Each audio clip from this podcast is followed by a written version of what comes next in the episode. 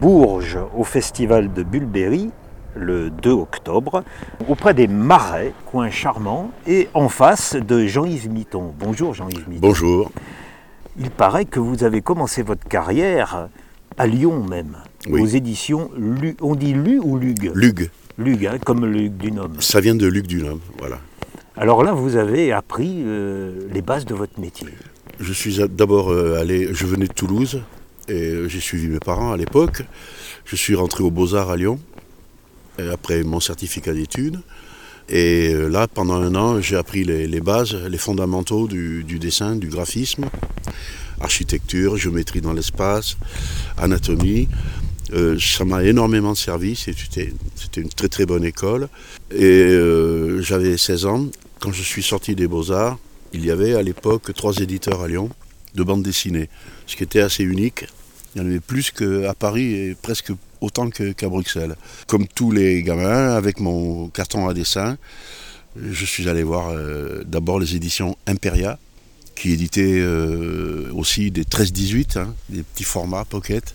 Les éditions euh, Lug, c'est le deuxième qui m'a pris à l'essai pendant trois mois. L'essai a été probant. J'y suis resté pendant 25 ans. Vous avez travaillé sur les fameux Pim Pam Poum. Ça a été mon premier travail. Alors quand même, je vous donne un scoop. Aujourd'hui même, 2 octobre 2016, il y a exactement 55 ans, je commençais mon travail le lundi 2 octobre. Première euh, BD qu'on m'a confiée. Il y avait souvent le problème de la page blanche, comme dans tout ce qui est périodique. Il fallait alimenter, alimenter, alimenter. Il y avait beaucoup d'importations. Euh, on m'a mis à laisser sur Pim Pam Poum. J'ai fait une douzaine de planches et euh, ça a été concluant. On m'a dit ok tu continues, tout en faisant de la retouche à l'atelier, à plein temps. Quand je rentrais chez moi, je faisais de la BD. Et les BD, dont Pim Pam Poum. Et ces BD, après, sont parus dans les magazines de l'époque. Et voilà, ma carrière a commencé exactement le 2 octobre de mi- euh, 1200 1961. On raconte que Jacobs, on lui a demandé de finir un Flash Gordon. Oui, c'est c'est le cas de beaucoup d'auteurs. hein. Euh, D'abord, on vous met sur un travail qui est presque achevé. Il faut le, le terminer. Parfois de la retouche. C'est la première marche, mais c'est la bonne. C'est celle qui monte vers le, le grand escalier d'une carrière. Il faut commencer à la manière de Voilà. pour pouvoir apprendre Oui. le savoir-faire et après s'en dégager. On devient d'abord un imitateur. Et euh, ça commence aussi dans le spectacle, je crois. Il faut d'abord. On est inspiré par euh, un chanteur ou par un musicien. Au théâtre, c'est pareil. Dans tous les arts euh, expressifs, je pense que c'est la même chose. J'avais des planches qui passaient sur ma table à dessin, qui étaient les grands maîtres italiens et américains. Et je m'en suis inspiré. Tout en les retouchant, j'enregistrais leur manière de travailler. Votre apprentissage, c'est avant tout les comics des États-Unis, mais vous venez de rajouter la, la- la- la BD italienne aussi, qu'on oublie Oui. souvent. Euh, alors, c'était le premier, les premières importations qu'on faisait, les plus importantes, venaient d'Italie. Peut-être que parmi euh, vos, euh, vos auditeurs, certains se rappellent de Black Le Rock, par exemple.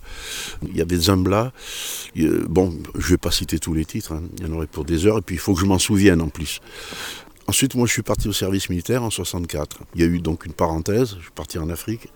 Il y a eu une parenthèse, et quand je suis revenu, les premières importations américaines étaient là, à l'atelier. Donc les grands maîtres, euh, Buchema, Romita, etc., je pense que vos auditeurs euh, les connaissent la plupart.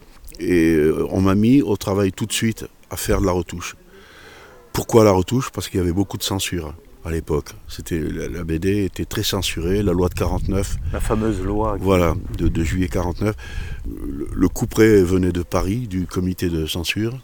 Et là, ben, il fallait enlever, il fallait euh, raboter les poitrines des femmes, il fallait enlever les monstres, il fallait effacer les onomatopées, bang, crack, etc. Ah oui, trop violent. Le- les méchants, il ne fallait pas les faire trop grimaçants. Il fallait enlever tout ce qui était cruauté envers les animaux, etc. Ça faisait pas mal de travail. Et après, c'est- je me souviens que c'est sous Giscard, dans les années 70, que cette censure a été, euh, disons, modifiée. Elle s'est allégée et euh, on a eu beaucoup plus de liberté d'expression à ce moment-là. Parce que les Américains euh, tordaient le nez, ils n'aimaient pas beaucoup qu'on touche leur dessin. On va dire quand même merci à la loi 49 parce que ça, ça- ça vous a permis d'avoir du travail dans On la du- contrainte. Exactement. Cette contrainte, Oui. vous a- vous- vous- vraiment, vous a, vous a forgé la main. Oui, oui. J'en suis arrivé à un point où, comme la plupart des auteurs de l'époque, je me suis auto-censuré après. Comme vous le dites, euh, j'ai mis la censure à mon service. Je m'en suis servi, sachant ce qu'il fallait faire et ne pas faire. Bon, aujourd'hui, euh, c'est beaucoup plus ouvert, euh, on, connaît beaucoup moins ces contraintes. Mais je m'en sers toujours parce que j'ai appris à cibler mon public. Je sais à qui je m'adresse. Enfants, adolescents, hommes, femmes, l'âge, ça compte énormément de cibler, de savoir vers quoi on va, vers qui on destine un récit. Ça m'a servi, ça me servira toujours, encore aujourd'hui. Et puis un beau jour, à force de d'entraîner votre main, votre plume dans la veine du comics, vous êtes arrivé au journal Mickey et là vous rencontrez quelqu'un qui va vous accompagner longtemps, c'est François Corteggiani. Effectivement, oui. Un jour, j'ai reçu un coup de téléphone, j'étais encore euh, aux éditions Lug, et je savais que ces éditions euh, n'en avaient plus pour longtemps, mettons un an. Il y avait des signes euh, annonciateurs. J'ai reçu un coup de téléphone de Paris, et lui, avec son accent inimitable, un peu à la pagnole, et il me dit euh, Euh, Michel Mitard, vous pouvez pas monter à Paris parce que là, j'ai du boulot pour vous. Ah bon? Qui êtes-vous? Etc. Et c'est chez PIF, Vaillant. Ah bon, ben écoutez, alors je prends le TGV. On se donne, à l'époque, il habitait à Paris, à Barbès. On se donne rendez-vous, on va Faubourg Saint-Antoine, euh, euh, aux éditions Vaillant. Et euh, marché conclu, j'ai pu dessiner deux enfants sous la Révolution dans PIF. C'est pas dans Mickey d'abord. Ça, c'était d'abord dans, dans PIF. hein. Une semaine après, le même coup de téléphone du même François Cortégiani qui me dit Est-ce que tu peux reprendre le train? J'ai du boulot pour toi euh, chez Mickey, vers les Champs-Élysées, rue Berry. Bon, J'ai repris. J'aurais pu rester dans le même train presque. Et euh, là, marché conclu, Mickey se lançait dans le super-héros. C'est la première fois qu'il mettait des super-héros à l'intérieur du journal de Mickey, qui était un, qui, un peu- qui ronronnait un petit peu le journal de Mickey. hein. Production Disney, mais toujours très sage, pas de problème.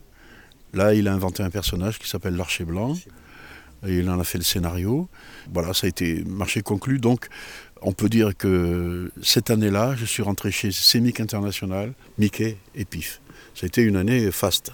C'est bien qu'il y en ait de ces années fastes. Ouais, oui, qui, mettent des cailloux blancs dans le jardin, comme on dit. hein. Ce François Corteggiani, plus tard vous avez travaillé avec lui, vous avez quitté les super-héros Oui, et vous avez euh, pris une, une bande dessinée qui, qui avait commencé avec un autre dessinateur. À la base, c'était un scénario de Jean-Michel Charrier. Il s'agit de Silence et de sang. voilà. Euh, sur TF1, à l'époque, il y avait les dossiers noirs de la mafia qui Oui. passaient. Charlie en était l'auteur de ce reportage qui était très bien fait, qui m'a servi après, moi, pour la BD, du point de vue iconographique. Il a confié les dialogues à Cortegiani. Donc il avait le souci d'en faire l'idée d'en faire une BD. hein. Oui, oui. Il avait cette idée, puisque Charlier, c'était d'abord un homme de la BD, un homme de, de- de presse. hein. François a d'abord fait appel à Marc Mallès. Il y a eu une mésentente avec les éditions Glénat, je ne sais pas pourquoi, ça ne me regarde pas. Mais moi, ça a libéré la place et j'ai pu prendre la place de Marc Mallès, un peu en, en essayant de, rentrer dans sa veine, un peu dans son dessin. Et puis après, euh, je, m'en suis échappé petit à petit, puisque c'est un récit qui dure presque un siècle. hein. Ça commence en 90 et ça finit en 1890 et ça finit à, peu près à l'assassinat de Falcone en Sicile. Donc ça couvre presque un siècle. Le personnage évolue, euh, puisqu'on passe du grand-père au fils, au petit-fils. Il y a au moins trois générations, euh, de journalistes en particulier, et de mafieux. Parfois les deux sont liés. Les Siciliens quittent l'Italie, la Calabre et la Sicile pour aller aux États-Unis, trouver du travail, etc. Mais avec eux, dans le paquebot, ils emportent tout le, système mafieux.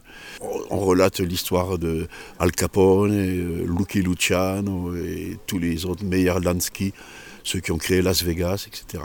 Et chaque fois, ce sont des périodes de 10, 15 ans de cette histoire de la mafia, qui a été une des fondatrices aussi, de, disons-le, de- de- des États-Unis. Une bande dessinée réaliste.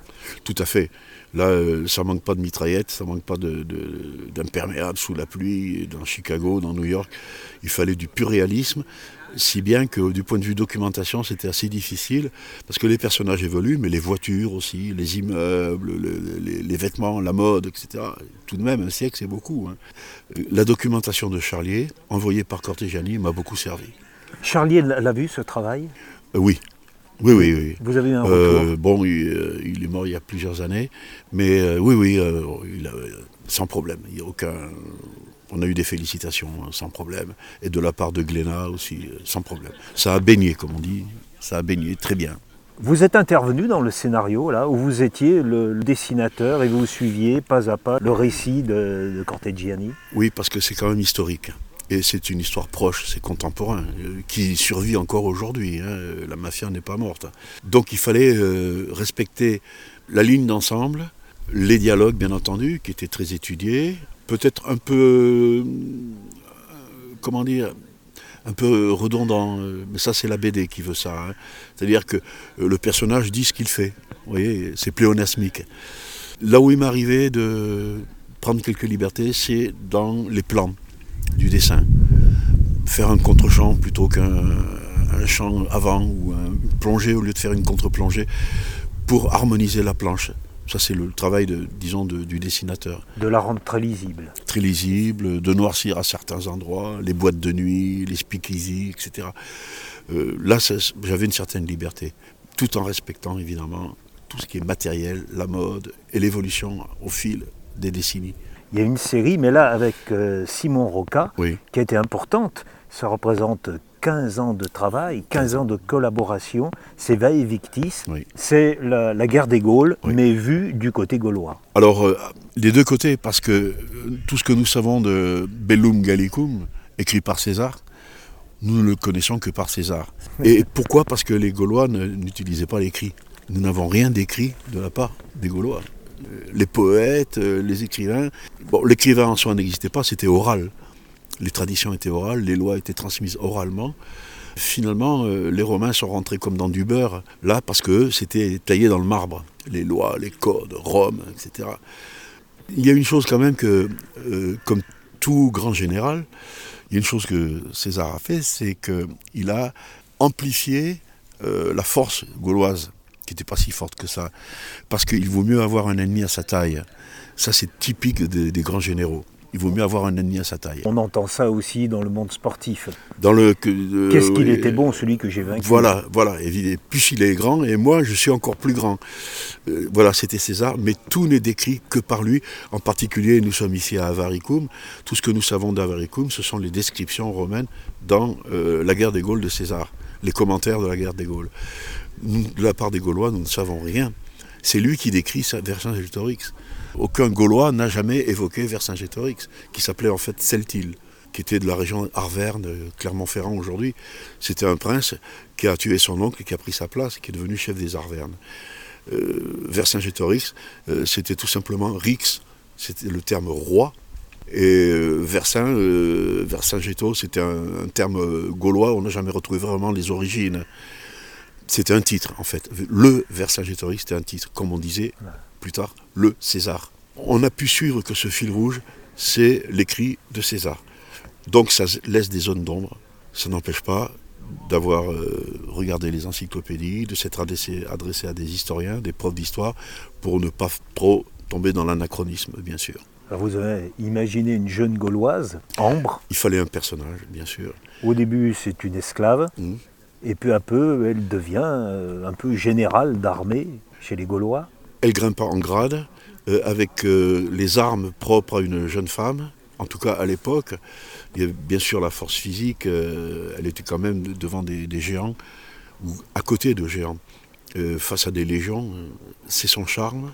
Au bord parfois de la prostitution, c'est son charme, sa malignité, son intuition typiquement féminine, qui font qu'elle arrive à réunir autour d'elle un état-major gaulois elle participe à toutes les grandes réunions, en particulier à Bibracte, dans le, Mont Beuvray aujourd'hui, euh, en Bourgogne, et euh, la forêt des Carnutes, qui est ici à côté, où il y a eu la dernière réunion avant Alésia.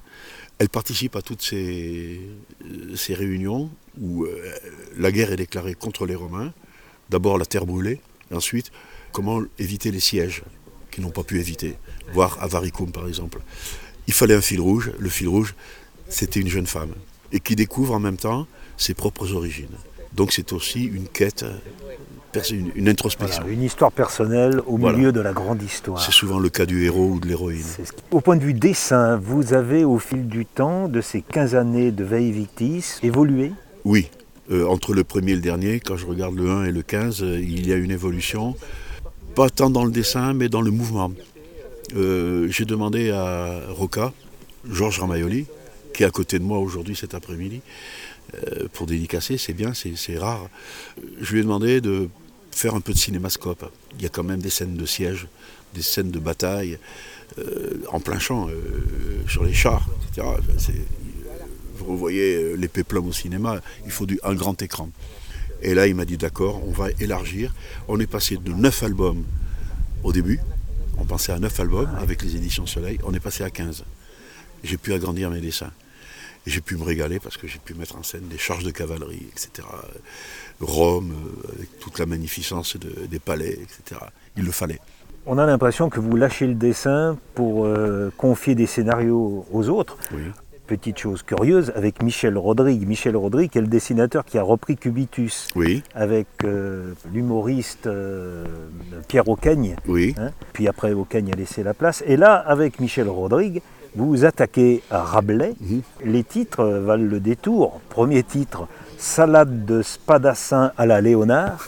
Et deuxième titre, Fricassé de fripouille à la Gargantua ça fait penser un peu à San Antonio. Eh oui. il fallait le clin d'œil typiquement rabelaisien qui donne de la gourmandise, qu'on a envie de, dévorer par gourmandise, euh, puisque Rabelais c'était d'abord un, gourmand. Et tous ces personnages évidemment étaient des gourmands. Il fallait donner, à travers le sous-titre, euh, on ne pouvait pas mettre un, sous-titre qui évoque un, thriller ou, un péplum. Il fallait que ce soit rigolo. Euh, hélas, il n'y a eu que deux albums, c'était prévu en trois albums. Bon, voilà, c'était une grande. Vous vous êtes amusé là euh, Là, on s'est amusé. Ah, là, oui, on s'est amusé. On a repris les personnages de Gargantua, Pantagruel, etc. On a rajouté Léonard de Vinci, puisque c'est la même époque, euh, François Ier, euh, avec la cour, les intrigues de cour à l'époque, le personnage de Rabelais lui-même. On a réinventé Rabelais modestement. Hein. Et puis les grandes tables avec des gigots.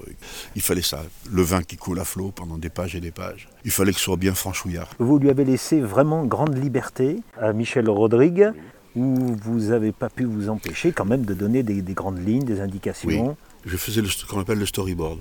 C'est-à-dire qu'à la dimension de la planche euh, définitive, je, dessinais presque, presque, hein, un peu grossièrement, comme ce que vous avez vu ici à l'expo, les brouillons, des brouillons assez achevés de façon à ce que ça lui serve de guide. C'était à sa demande. Hein.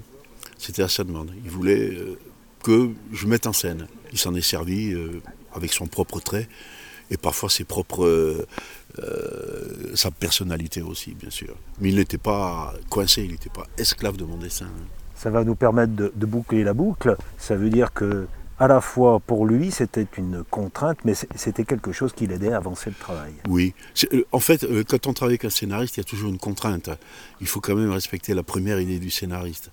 Mais il faut que le scénariste sache que le dessinateur doit avoir une certaine latitude, qu'il mette sa personnalité.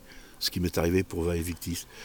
J'ai travaillé rarement avec des scénaristes, mais quand ça m'est arrivé, le scénariste a compris qu'il fallait laisser une certaine latitude.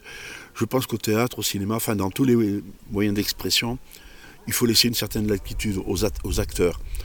Euh, j'ai fait un peu de théâtre, j'ai fait de la chanson. Euh, au théâtre, euh, le metteur en scène le metteur en scène vous dit attends, à ce moment-là, tu vas tourner vers le public, là, tu vas aller à tel endroit, là, tu vas allumer une cigarette, là, tu vas rencontrer un tel. D'accord. Il y a un cheminement sur la scène. Mais ce cheminement, vous pouvez très légèrement passer à côté. Vous pouvez parfois le faire même à l'envers. Pourquoi? Parce que c'est répétitif. Une scène de théâtre, vous n'allez pas faire la même représentation tous les soirs. Eh bien, dans la BD, c'est pareil. Le metteur en scène, c'est-à-dire le scénariste, vous laisse une certaine latitude. Sinon, si la contrainte est trop forte, bon, à ce moment-là, ça arrive. Hein. Une mairie vous demande l'histoire de son village, pas question de, de passer à côté. Bon, ben là, il faut respecter absolument euh, le, désir, le désiderata du conseil communal, euh, municipal, alors qu'une BD romanesque, il y a une latitude. Il faut le, il faut le laisser à l'artiste. Jean-Yves Mitton, merci de ces moi quelques minutes et puis bon festival. Eh bien, euh, merci à vous pour l'accueil des Berrichons, mais ça, il y a longtemps que la réputation est faite. Et puis en même temps, il fait un grand soleil. Vos auditeurs sont en train de manquer un soleil extraordinaire au milieu des marais et des canards. Merci. Merci à vous.